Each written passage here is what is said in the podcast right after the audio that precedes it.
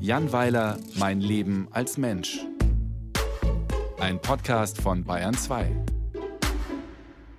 Neues aus der Brutus-Forschung. Ein wesentliches Merkmal des Menschseins ist es, sehr bequem mit falschen Informationen leben zu können. Wenn sich dann die Wahrheit einmischt, ist man mitunter überrascht. Letzte Woche geschah das bei mir gleich viermal an einem Tag.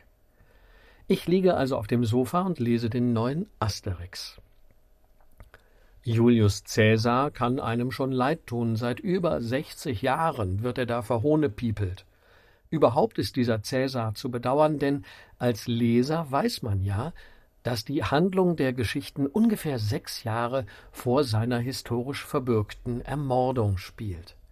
Da wird also ein Todgeweihter geärgert. Schlimm genug. In der neuesten Geschichte taucht auch sein späterer Meuchler Brutus auf, der von Cäsar wie immer als Sohn bezeichnet wird.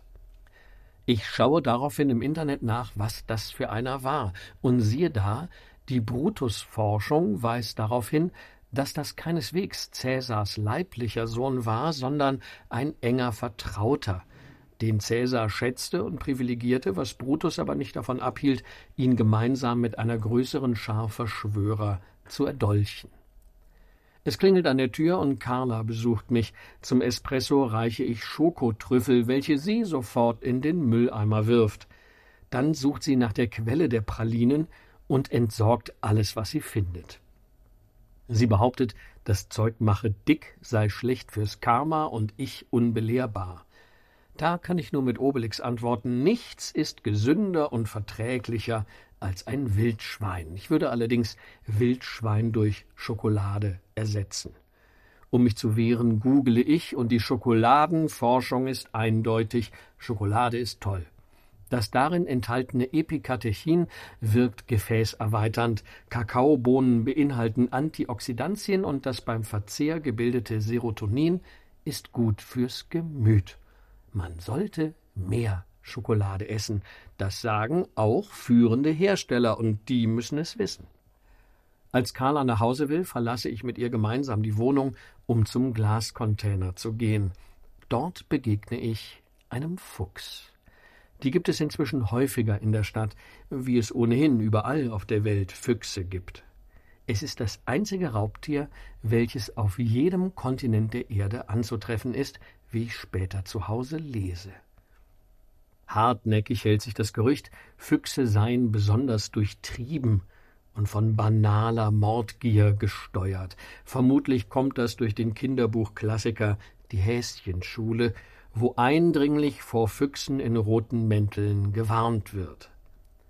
Die Fuchsforschung lehrt jedoch, dass eine Füchsin nicht nur unzähmbar ist, sondern auch enorm feinsinnig. Sie besitzt 450 mal mehr Zellen auf der Riechschleimhaut als der Mensch und kann damit kilometerweit Düfte aufspüren und unterscheiden. Sie ist mit ihren hinreißenden Ohren in der Lage, einen Regenwurm unter der Erde schimpfen zu hören. Sie ist andauernd mit der Hege ihrer Kinder beschäftigt und eben überhaupt keine stumpfe Jagdmaschine, auch wenn sie zwanzig Mäuse verspeisen muss, um ihren Bedarf von 600 Kalorien am Tag zu decken. Altglas eignet sich dafür nicht und sie zieht weiter zu den Mülltonnen. Vor dem Container stehen leere Flaschen Cranberry-Saft. Welcher Marketing-Hanswurst ist eigentlich auf die Idee gekommen, die herrliche Großmutter-Marmeladenfrucht Preiselbeere in Cranberry umzutaufen, frage ich mich und google auch das. Und zack, nächster Irrtum. Laut aktueller Preiselbeerforschung sind Preiselbeeren und Cranberries zwar verwandt, aber nicht dasselbe. Preiselbeeren sind viel kleiner und wachsen an Sträuchern. Cranberries ranken am Boden. Mein Sohn nimmt seinen Cranberry-Saft gern mit Eiswürfeln und Wodka. Apropos Sohn, noch einmal zurück zu Cäsar, dessen berühmte letzte Worte Auch du, mein Sohn Brutus, inzwischen stark in Zweifel gezogen werden.